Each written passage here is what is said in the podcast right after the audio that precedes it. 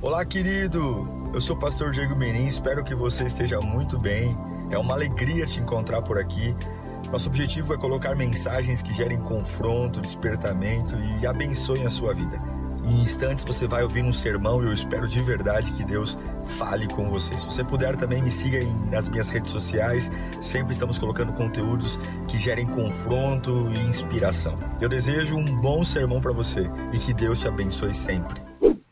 Livro segundo escreveu Isaías, inspirado por Deus, capítulo 53, versículo 3. Diz assim a palavra: Foi desprezado e rejeitado pelos homens. Um homem de alegria? Conquistas? Não. Um homem de dores ou tristeza. E familiarizado. Esse termo é muito forte, hein? Familiarizado com o sofrimento. Como alguém de quem os homens escondem o rosto. Ou seja, não querem nem ver, de tão arrebentado que está. E nós não os tínhamos em estima, ou seja, nós não gostávamos dele. Está falando de quem aqui? Jesus. Eu quero falar hoje sobre vulneráveis. A coragem para você ser vulnerável. O que, que significa a palavra vulnerabilidade? Vulnerável é aquele que pode ser atingido o que é frágil, que pode ser tocado, ferido. Ou, no dicionário diz que vulnerável é aquele que tem poucas defesas. Isso é ser vulnerável. Vulnerabilidade é a coragem para aceitar que eu sou fraco e imperfeito. E tem que ter muita coragem para aceitar isso no mundo onde todo mundo quer ser imbatível, todos querem ser heróis, todos querem estar por cima, basta ver uma discussão sem fim, onde todos brigam, não para ter razão, mas para dar a última palavra. A discussão só acaba se eu falar por último. Se rebater o que eu falo, eu falo de novo. Enquanto eu não vencer a discussão, por quê? Porque eu tenho que ser bom na conversa. Eu tenho que ser bom na fala. Eu tenho que ganhar a discussão. Eu tenho que ganhar o argumento. Porque eu fui ensinado que para vencer, eu tenho que ser herói. Eu tenho que ser guerreiro. Aí vem o pensamento do homem no centro.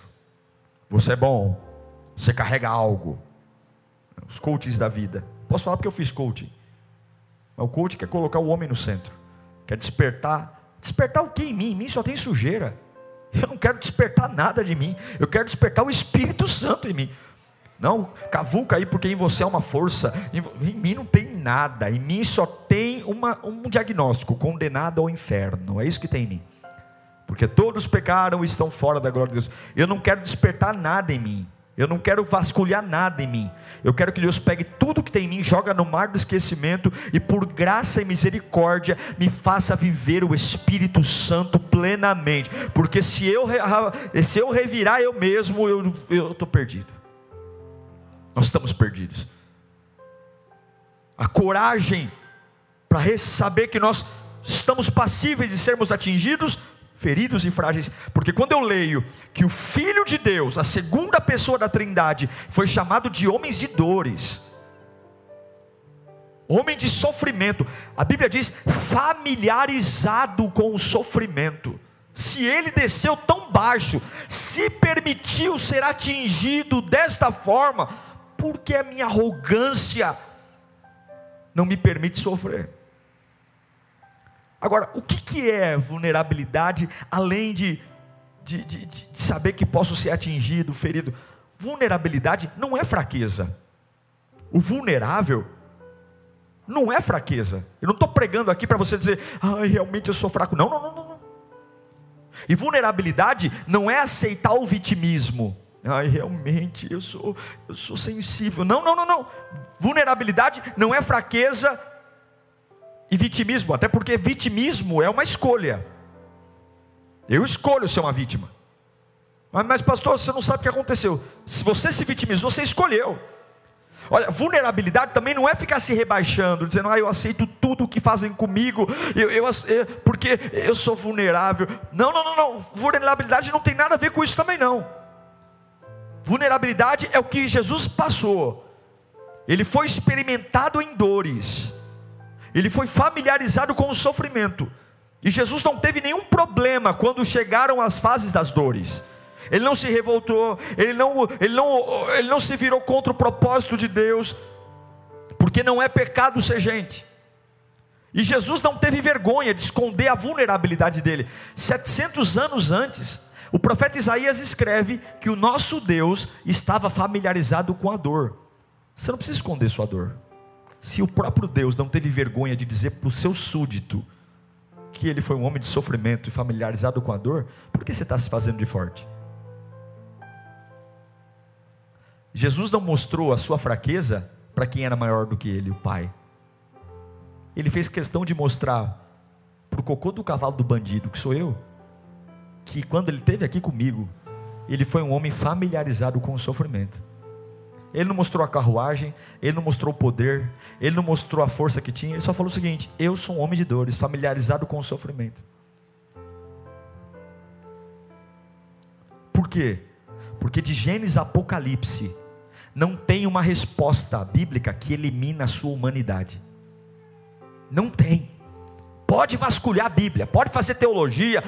De Gênesis Apocalipse, não tem nenhuma promessa, não tem nenhuma profecia que diz assim: ó, eu te darei uma força tal que você deixará de ser humano, vai virar um anjo, vai virar a quarta pessoa da Trindade, vai virar um semideus, ou vai ser a mitologia grega, os Hércules, né? Mistura de Deus com homem. Não! de Gênesis Apocalipse não existe uma profecia dizendo: vem até a mim e tu deixará de ser humano, tu deixará de ser homem. Não.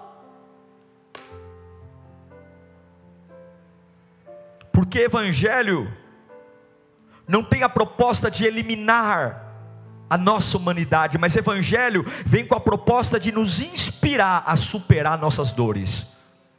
Evangelho não é não ter dores, mas evangelho é algo que entra na minha cabeça e toda dor vem uma força dizendo: supere-a e você glorificará a Deus. Supere-a e você glorificará a Deus. Supere-a e você levantará glórias ao nome do Senhor Jesus. Evangelho é viva o que todos vivem, mas inspire a superar o que poucos conseguem superar. Inspire-se a triunfar onde todos caem. Inspire a vencer onde todos são derrotados inspire a reagir diferente de como todos reagem. Isso é evangelho. Agora, é fácil ser vulnerável? Não é. Pastor, como que eu lido com a vulnerabilidade? Como que eu lido com essa sensação de saber que posso ser atingido, posso ser ferido, apesar de não ser fraco, mas eu sei que eu posso, apesar de chegar uma estação da minha vida e eu ser familiarizado com a dor. Meu Deus, que coisa triste, não é? Tem gente que fala, pastor, olha, eu não sei, faz um ano que eu estou familiarizado com a dor. Lá em casa é só confusão. Eu não lembro mais do que é uma casa com paz. E eu estou familiarizado com uma casa em guerra. Tem dores que vêm e ficam. Você saculeja, parece um carrapato, não é? Parece um carrapato, você gruda. E algumas vezes você vai dizer como Jesus: Eu estou familiarizado com a dor. Estou familiarizado em não trabalhar num lugar bom. Estou familiarizado em ser traído por pessoas. Estou familiarizado com insultos. Estou ficando familiarizado com dores. E eu vou dizer para você: bem-vindo à vida humana. Isso é ser humano. E de Gênesis a Apocalipse não tem uma promessa que garante que você vai parar de viver com isso. Que vai ter uma fase da sua vida que nunca mais você será tocado. Não, não tem. Mas de Gênesis a Apocalipse, há uma palavra pulsando, dizendo: supere suas dores, supere suas dores, supere suas dores. Eu quero liberar essa palavra, levanta as mãos para cá. Oh meu Deus do céu, não adianta você brigar com aquilo que Deus não disse que ia, ia tirar de você. Deus não vai tirar a sua humanidade, Deus não vai tirar essa vulnerabilidade, mas Deus vai estar sempre ao seu lado. Ele não disse que colocaria você em lugares bons, ele disse que estaria com você, está entendendo? Ele não disse que colocaria você em palácio, ele só prometeu uma coisa: eu estarei com você. Agora, onde é, eu não te te garanto, eu estarei com você. Levanta suas mãos para cá. Eu declaro que você terá a capacidade de superar as suas dores. Eu não sei qual é, eu não sei se é trauma de infância, eu não sei, mas todas as dores, se você tiver em Deus, você vai superar. Agora, como é que eu supero uma dor sem reconhecer que eu sou vulnerável? Quero ler com você em Filipenses 2:5. Apóstolo Paulo diz: Seja a atitude de vocês, atitude de quem? A mesma atitude de Jesus Cristo. Qual foi a atitude dele, pelo amor de Deus?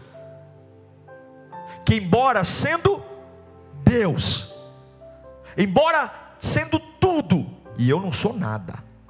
Se ele, embora sendo Deus, não se considerou igual a Deus, era algo que devia pegar-se, ou seja, eu tenho tudo, porque você sabe o que é humildade? Vou te explicar o que é humildade. Humildade não é ser pobre, humildade não é deixar todo mundo fazer cocô na sua cabeça, humildade é poder sobre controle. Isso é humildade. É quando, embora sendo Deus, não se apegou a ser Deus para passar pelo que tinha que passar. É quando você sabe que pode bater e não bate. Por quê? Porque você é humilde, eu tenho poder sobre controle. É quando você sabe que pode arrebentar algo, mas eu sou humilde, porque eu tenho o meu poder sobre controle. E sabe o que é mansidão? Humildade é poder sobre controle. Mansidão é força sobre controle. Mansidão, o homem transforma mansidão num sinônimo pejorativo de ser traído, né? Ali o manso, vai o corno manso. Enganar, é o bobão ali, ó, ele é manso. Não. Mansidão é força sob controle. Ou você acha que quando o diabo levou Jesus para ser tentado no deserto, Jesus tivesse estralado o dedo, o diabo não teria sido estraçalhado naquele momento. Ou você acha que quando Jesus estava pendurado naquela cruz, vendo gente insignificante como eu cuspindo nele, batendo nele, dando vinagre para ele, você acha que se ele não tivesse piscado os olhos duas vezes assim, ó, vinha um batalhão de anjo e matava todo mundo? Mas por que, que ele suportou a cruz? Porque ele era manso, ele tinha força sobre controle. Eu posso matar todo mundo aqui, mas eu tenho a força de matar todo mundo aqui sobre controle. Reconheça que você é humilde e manso, busque ter o seu poder sob controle. Busque ter a sua força sob controle. Coloca para mim o versículo 6, Filipenses 2. Que embora sendo Deus, não considerou que ser igual a Deus era algo que devia ali apegar-se. Paulo está dizendo: imite Jesus em tudo. Imite Jesus no perdão, imite Jesus na oração, Imite Jesus, inclusive sendo gente. Imite Jesus em tudo, até mesmo a gente que ele foi, humano que ele foi. E, e que humano ele foi? Homem de dores, familiarizado com o sofrimento. Reconheça que a gente é passivo de dor, de choro, de tristeza. Pastor, eu tenho que orar mais, porque eu ando triste. Não, irmão, isso é ser humano. Isso é ser homem. ser humano é isso. É dor, é tristeza, é ter fases de estar tá familiarizado. O senhor está pregando derrota? Não, eu estou pregando realidade. Eu estou pregando o que é a vida. Eu estou pregando que o meu Deus, o Deus que eu sirvo, não escondeu a fase que ele foi familiarizado com a dor e sofrimento, de tão que ele sofreu, os homens tinham que esconder o rosto. Sabe quando você vê uma pessoa suja, fedida na rua, tadinho lá, e você fala assim: Eu não quero, eu não quero nem ver. Tem situações que a gente fala, eu não quero nem ver, já viu isso? Eu não quero nem ver, eu não quero nem ver porque isso vai, vai mexer comigo. Ele foi tão massacrado que a minha Bíblia diz que os homens viravam o rosto e não tinham estima por ele. Esse é o meu Deus. E agora, se ele sendo Deus não usurpou ser Deus, por que, que eu não aceito as fases de vulnerabilidade? Por quê? Embora sendo Deus, não considerou que deveria pegar-se a ser Deus. Embora Ele tenha me dado tudo, dito que eu vou morar no céu, eu vou aceitar uma fase que parece que eu sou um derrotado. Parece, porque sentir dor é real. Se você não aceitar sua vulnerabilidade, você vai ter sérios problemas com a fé cristã, porque a fé cristã é uma fé vulnerável, é uma fé que eu reconheço que não posso e digo: é o Senhor que pode, eu não tenho, é o Senhor que tem, eu não consigo, é o Senhor que consegue. E duas pessoas não dirigem um carro, sentir dor é real, meu irmão. Eu não sei se você entende isso, mas sentir dor é real, chorar é real, adoecer é real, são características de gente, não tem outro jeito. Como é que a gente morre? Como é que a gente morre? Pelo amor de Deus, como é que a gente morre? Você acha que todo mundo vai para o céu com um carro de fogo? Não, foi Elias e Enoque, só. O resto, como é que morre? Como é que 99% das pessoas morrem? Doentes. A gente aceita a vulnerabilidade e fica doente? Todo mundo sabe que vai morrer um dia. Sabe que esse é o plano de Deus, nos levar para Ele. Mas quando a gente fica doente, ou quando algum familiar nosso morre, a gente não aceita. A gente não aceita. Por quê? Porque a gente esquece que a gente é homem, vulnerável. Em 2 Reis, capítulo 13, versículo 14, o homem que recebeu porção dobrada de Elias, o homem que fez mais milagres que Elias, chegou o tempo dele. Eliseu, está lá, ó. 2 Reis 13, 14. Ora, Eliseu estava o quê? Sofrendo do quê? Da doença a qual morreria. Meu Deus! Mas o Eliseu não era um homem que, que, que pegou a capa do Elias. Sim, Deus arrebatou Elias. Mas Eliseu morreu. E como é que ele morreu? Não sei se isso é chocante, mas você vai morrer doente. Eu prefiro morrer doente do que outra coisa. Ai, pastor, eu tenho um sonho de morrer dormindo. Não, mas se você morreu dormindo, alguma coisa falhou. Coração parou. Morreu. Alguma coisa teve que adoecer para você morrer. Ninguém morre saudável. Ai, estava saudável, morreu. Não existe isso. Reconheça que nós somos vulneráveis. Eliseu foi um homem usado por Deus, mas morreu doente. Alguns diriam que ele ficou, ah, ele começou a pecar no final do ministério. Não, não, ele, ele deve ter se desviado, não é possível. Um homem tão usado por Deus morreu doente. Morreu. Ele morreu porque ele é homem. E pode parecer algo tão óbvio, mas você é gente.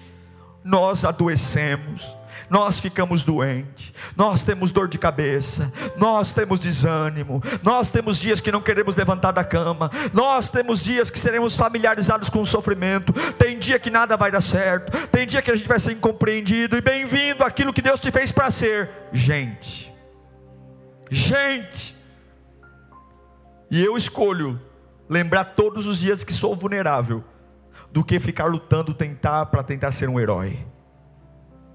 Eu escolho levantar todos os dias para admitir meus limites, admitir tudo que eu não posso, tudo que eu não aguento, admitir que sou humano, admitir que estou passivo ao sofrimento, admitir, admitir que nem sempre vou estar bem. Admitir. Agora, como que eu lido um pouco melhor com isso, pastor? Liste as áreas da sua armadura que tem um buraco. Liste as áreas de tentação na sua vida. Todos nós temos áreas de tentação na nossa vida. E toda tentação é real. Quando eu cuido das áreas de tentação na minha vida, eu digo para você que pelo menos 80% dos seus problemas estão controlados. Cuide. Cuide. Salmos 139, 23 diz: Sonda-me, ó Deus, conhece o meu coração, prova-me e conhece as minhas inquietações. Vê se em mim, em minha conduta, algo que te ofende e dirige-me pelo caminho eterno. Salmo 19, 12 diz: Quem pode discernir os próprios erros? Absolve-me dos que desconheço. Ou seja, ó Senhor, os erros que eu cometi, que eu te feri, mas eu, sei lá, não me liguei, falei, fiz inconsciente, né? Me perdoa. Mas aquilo que eu fiz, que eu tenho certeza que eu fiz, Senhor, sou eu que tenho que me arrepender. Senhor, me perdoa.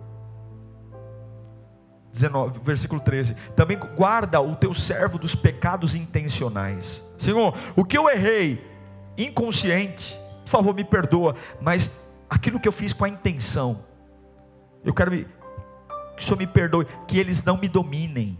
Então serei o que? Íntegro, inocente, de grande transgressão. Você quer ser uma pessoa vulnerável, sadia? Saiba quais são as áreas que, se você não cuidar, você cai. Quais são as áreas que, se você não cuidar, você perde. Quais são as áreas que, se você não cuidar, elas aumentam os seus problemas. E vou te dar uma outra dica para ser vulnerável. Fala comigo. Plano C. De novo. Plano C. Você tem que ter um plano C. Eu tenho que saber que sou vulnerável. Eu tenho que cuidar das minhas áreas de tentação. E eu tenho que ter o plano C. Qual o seu plano C você ficar desempregado amanhã? Qual o plano C? Se eu sei que sou vulnerável, se eu sei que estou sujeito a ataques, a dores, se eu sei que estou sujeito a perdas, se eu sei que estou sujeito a, a, a variações na minha renda, se eu sei que estou sujeito a perder pessoas que eu amo, qual o meu plano se eu ficar doente? Qual o meu plano se eu for traído? Qual o meu plano se eu tiver um desafio familiar? Qual o meu plano se eu tiver uma crise financeira? Qual é o meu plano se eu cair? Qual o plano se eu tiver um deslize? Qual o plano se eu não for aceito? Pastor, que terrível! Mas eu estou me preparando para a vitória. Eu estou me preparando para subir a montanha. Eu estou me preparando para o triunfo. Eu estou me preparando para cortar a cabeça do Golias, levantar, pisar na cabeça da serpente e encher meu celeiro de trigo, azeite. Eu estou me preparando para estourar na vida. Eu estou me preparando, pastor. É o seguinte, ó, eu comprei um carro A, B, C, agora eu estou indo para o carro zero. Pastor, eu me preparei para casa maior. Pastor, eu me preparei para agora é o seguinte: chega de viajar no Brasil. Eu quero, eu quero Europa, Estados Pastor, eu me preparei para pós-graduação. Pastor, eu me preparei. Eu estou me preparando para a escalada do sucesso que eu posso me preparar para a escalada do sucesso? Se o meu Deus, tendo tudo, sendo tudo, Ele não se importou em ser chamado de homem de dores, Ele não se revoltou quando Ele teve uma fase que Ele foi familiarizado com o sofrimento. Eu tenho sim que ter um plano se eu ficar doente, eu tenho sim que ter um plano que se eu ficar desempregado, eu tenho que contar sim que eu posso perder pessoas que eu amo. Pastor, que desgraça você está pregando? Eu estou pregando a vida, e por mais que eu criei um mundo de Bob na cabeça, eu não sei o que está para vir.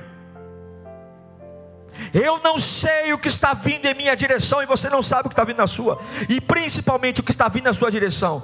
Você é vulnerável, você não tem todas. Então o que, que eu vou fazer? Eu vou me preparar para tomar calmante? Não. Como é que eu me preparo para tudo que está para vir?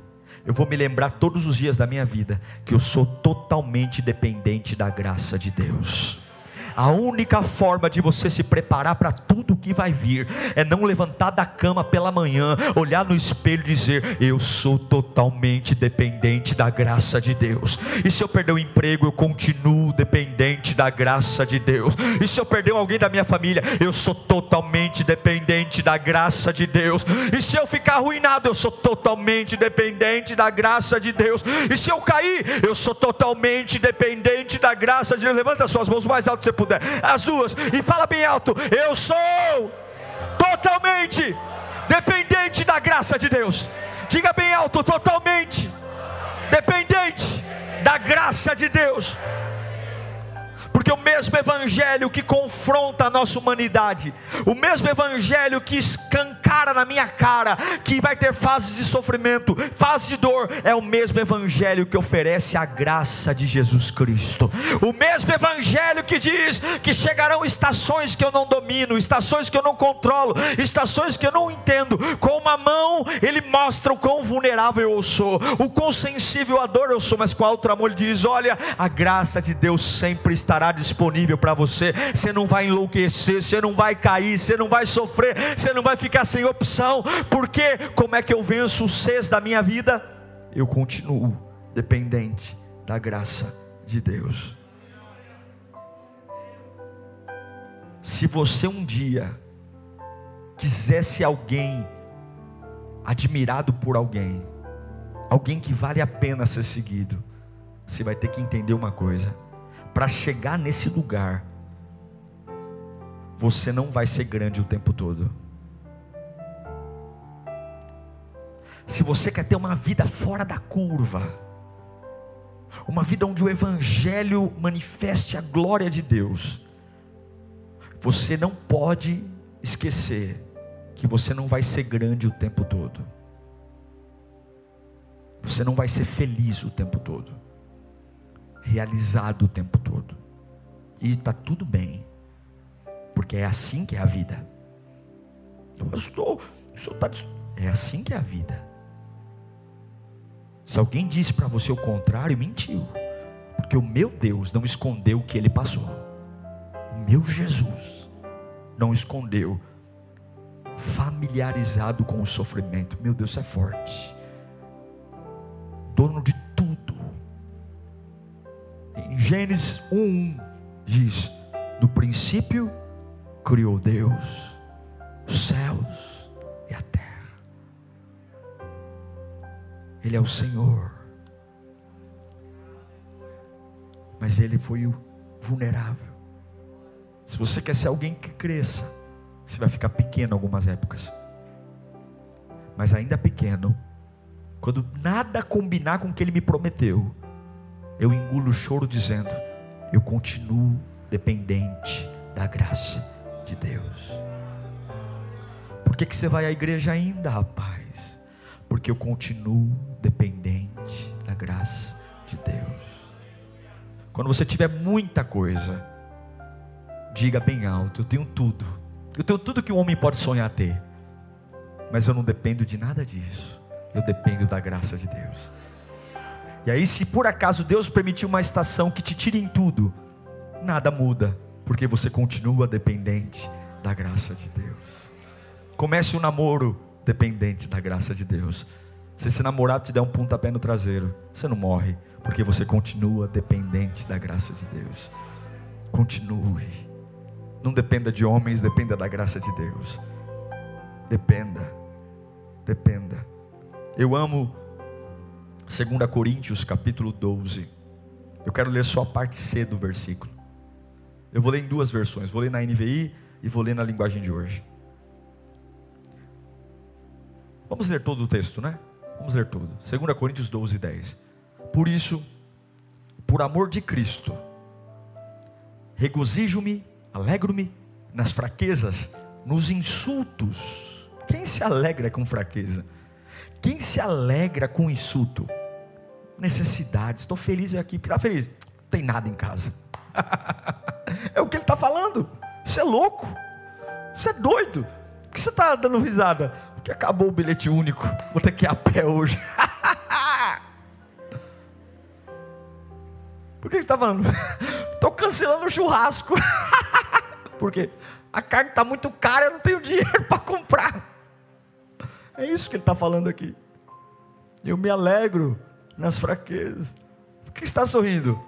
Estou sorrindo porque hoje, hoje me deu a tontura tão alta, eu não consegui levantar para trabalhar.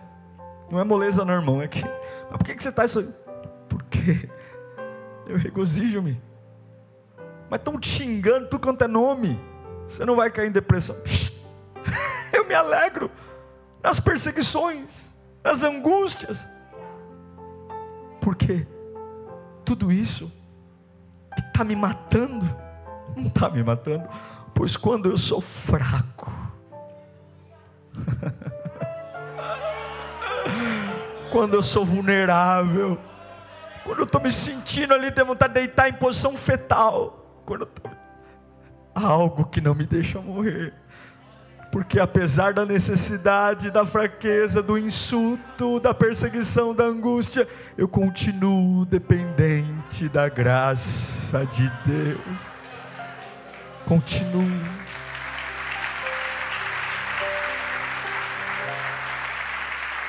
Vamos ler esse mesmo texto na linguagem de hoje. Conseguiram achar para mim? Eu me alegro também com as fraquezas, os insultos, os sofrimentos e perseguições, e a linguagem e, a, e, e as dificuldades pelos quais passo por causa de Cristo. Olha que fantástico essa tradução. Por quê? Quando eu perco toda a minha força, eu tenho a força de Cristo em mim. Vamos falar de Jesus, é, isso é fantástico. Isso é demais. Ah! Fala comigo, quando eu perco toda a minha força, eu tenho a força de Cristo em mim. Será que você não tem a força de Cristo em você porque você ainda não perdeu a sua força? Entende o bem que as necessidades nos fazem entendem o alinhamento tão especial que as perseguições os fazem, os insultos, porque elas drenam a nossa força. Elas sugam a nossa arrogância, elas sugam as nossas defesas. E daqui a pouco eu estou lá como um gatinho assustado. Mas aí eu lembro que eu sou dependente da graça de Deus. Aquilo que aparentemente está tentando matar você. E eu digo que muitos estão aqui por causa das necessidades. Muitos voltaram a orar. Aquela oração que estava seca, aquela oração que nem a gente acreditava. De repente bastou vir um aperto e as lágrimas voltaram a rolar do rosto. Aquele louvor que não fazia sentido. A gente estava lá assim, assim, ó mas de repente você veio para a igreja queimando pelas perseguições da vida.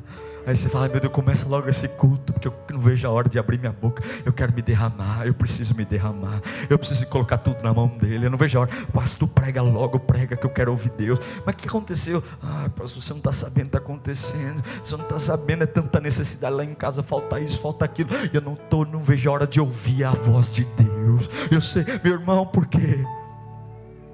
Porque quando eu perco a minha força, nasce a força de Deus em mim. Você é vulnerável. Fala para o seu irmão do lado: você é vulnerável. Pode olhar para a pessoa mais bruta, truculenta. Aquele ali é uma rocha. Todos nós somos vulneráveis. Você não vai ter defesa para tudo. Mas se você lembrar que a graça de Deus está disponível para você, você vai olhar para a necessidade e dizer: pode arrancar minha força. Tá mesmo, estou mesmo precisando de mais uma força de Cristo. Você vai dizer para as perseguições: taca o chicote, taca, porque vai brotar algo diferente na minha vida. Mas eu estou familiarizado com a dor, pastor. Fiz faculdade e estou ali vendendo, vendendo coisa no farol. Faz um ano já, continua vendendo coisinha no farol. Porque Jesus não acabou no sofrimento, ele acabou no trono. Terceiro dia ele ressuscitou e vive e reina para todo sempre. Nenhum sofrimento sempre será uma fase. Nunca nada que vai matar você ou parece que vai matar vai durar. Deus sempre vai cuidar de você. Feche os seus olhos nesse instante. Liga teu pensamento em Deus. Aceita a tua vulnerabilidade. Para de se dizer alguma coisa está de errado. Não, você é homem. Você é gente. O filho de Deus, chamado homem de dores. Oh meu Deus. Homem de dores. E você não aceita. Aí eu não aceito isso não, pastor.